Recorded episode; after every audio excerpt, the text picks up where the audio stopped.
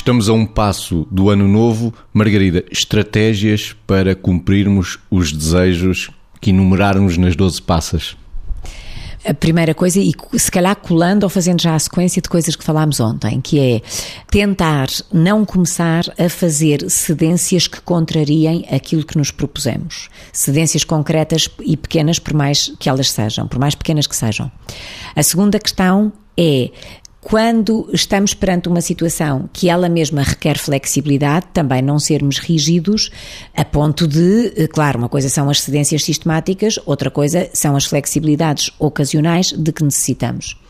Outro aspecto é termos a noção que quando fizemos estas sugestões de ano novo ou estas resoluções de ano novo, estivemos claramente a fazer coisas que eram boas para nós. Portanto, procurarmos manter o nosso nível motivacional para não baixarmos as guardas e, sobretudo, nunca entrarmos naquele tipo de patamar de raciocínio que é perdido por um, perdido por mil, que acontece imensas vezes, que é quando a pessoa faz efetivamente resoluções e depois começa a ceder, a ceder, a ceder, cede duas, cede três vezes e imediatamente ou frequentemente isto acontece, ah, pronto, agora já está está, olha, agora já não, já, não, já não consigo, portanto já não fiz uma semana, já não fiz duas, já não fiz três e continuo sem fazer. Portanto, no fundo é flexibilidade, não fazer cedências, não fazer generalizações e, sobretudo, não deitar a toalha ao chão quando na realidade as coisas não correram bem, porque pode-se renovar sempre, não é só no dia 1 de janeiro. Vitor, estratégias para cumprirmos os desejos que pensarmos para o ano 2017? Porque o médico perguntou à Margarida, porque estamos a, a, um passo de entrar no ano novo. E, portanto, a um passo, passa a passa, não é?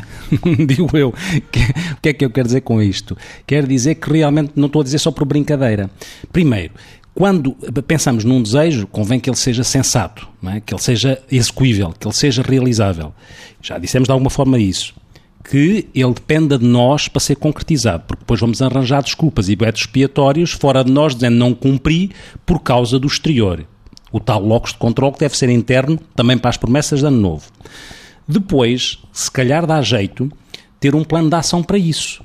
Estabelecer objetivos, dividir os objetivos e ver como é. Por isso, por isso passo a passo, não é só passo a passo. Que objetivos? Até quando?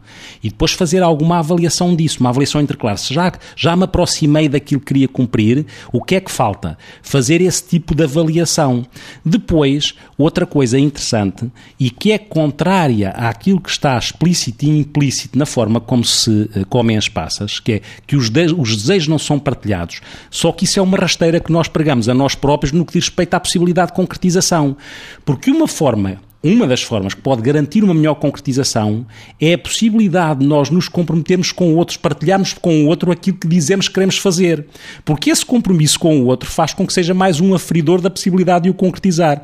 E com as passas, diz-se que as pessoas devem guardar lá dentro aquilo que estão a pensar. Ou seja, às tantas têm uma forma de não cumprir e ninguém sabe que não se, não se cumpriu. Atenção àquilo que pode eventualmente ser partilhado para que haja nesta reciprocidade a possibilidade não só da autoavaliação, mas de heteroavaliação em relação relação àquilo que seria a necessidade de cumprir aquilo que se prometeu. E como a vida acontece no tempo, não vale a pena perder tempo desde o princípio do ano para começar a cumprir as, as resoluções de ano novo. E bom ano para todos.